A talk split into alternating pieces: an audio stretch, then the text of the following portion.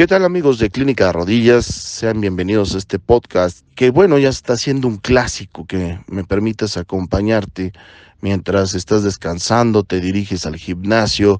Estoy realizando podcast de entre 5, 8 minutos, máximo 10, para que te puedas enterar de, bueno, pues obviamente la especialidad de trauma y ortopedia, lesiones deportivas, cartílago articular, rodilla, cadera, hombro, columna, acetábulo pelvis y todo lo que acuña mi profesión.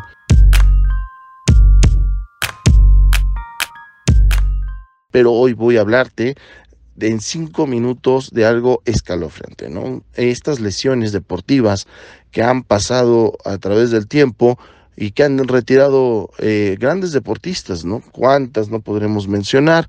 Eh, si tú quieres, eh, déjame un mensaje en el WhatsApp de Clínica Rodillas en el 5535 010034 y con gusto puedo hablar de las lesiones eh, deportivas que han retirado a grandes deportistas, por ejemplo a Kobe Bryant, ¿no? que hoy ya no está con nosotros, esta fractura de meseta tibial que ya no lo dejó regresar, las lesiones meniscales que ha tenido Pelé o que tuvo Pelé y que bueno, pues desgraciadamente ha sido el fin de su carrera en aquellos tiempos o cómo se ha lesionado también el ligamento cruzado anterior eh, CR7, ¿no? Cristiano Ronaldo, que incluso llegó a ser hasta quirúrgico, obviamente con una muy buena cirugía que hoy le ha permitido estar a niveles que ya conocemos. ¿Y qué tal la lesión que apenas acaba de sufrir Herbie Elliott?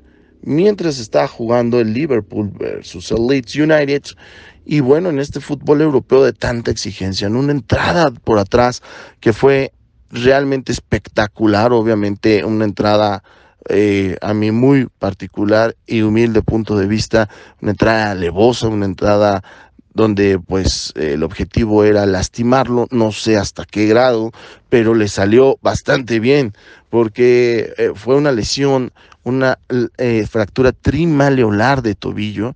Esto quiere decir que cuando nosotros decimos trimaleolar, doctor Díaz, quiere decir que hay tres tobillos, tres maleolos. No, se le conoce así porque es una fractura tan grave, es una fractura por torsión que se fractura por afuera, por adentro y por atrás. Entonces, por eso se llama trimaleolar, ¿no? Nosotros, los ortopedistas, dividimos el tobillo en maleolo externo, maleolo interno, e incluso cuando hay fracturas que solamente acuñen a la parte posterior, decimos se ha fracturado el maleolo posterior. Entonces, cuando se fracturan dos de estas partes, de estas tres partes que te mencionas, se llama fractura bimaleolar si es una sola unimaleolar y si son las tres trimaleolar. Este gran jugador, Harvey Elliott, estaba jugando a un gran nivel, la verdad es que eh, ustedes saben que el fútbol europeo es de alta exigencia, pues creo que se va a perder el resto de la temporada y no hablo del resto del año, sino de la temporada. ¿Por qué?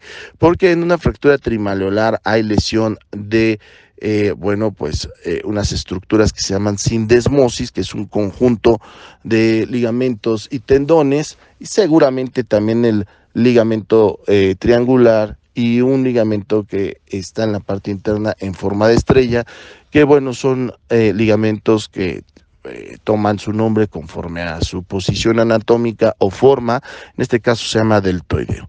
Estos ligamentos son de vital importancia para tener una flexoextensión adecuada y sobre todo pues pegarle al balón en un futbolista profesional. Y bueno, pues en una fractura trimalolar es claro que tienes un 90% de posibilidades que los has lesionado.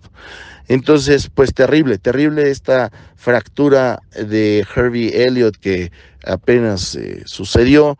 Eh, eh, obviamente en nuestras redes sociales vas a encontrar ahí todo el copy de este, esta lesión, con obviamente el video de, la lesión por si no te enteraste, por si no la viste, por si te interesan las lesiones deportivas. Y bueno, ¿qué es lo que sigue? Es una fractura quirúrgica, se va a tener que colocar una placa tercio de caño, una placa de reconstrucción, incluso si es que eh, está muy, muy eh, lesionado la parte posterior.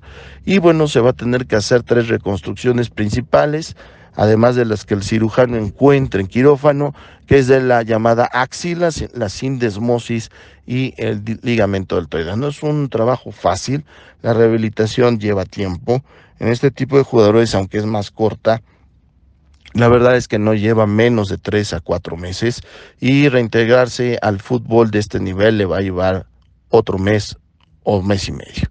Estás hablando que no tenemos a Harvey Elliott en las pantallas del fútbol europeo por lo menos ocho meses. Yo soy el doctor Díaz Campuzano. Síguenos en www.clinicarodillas.com.mx.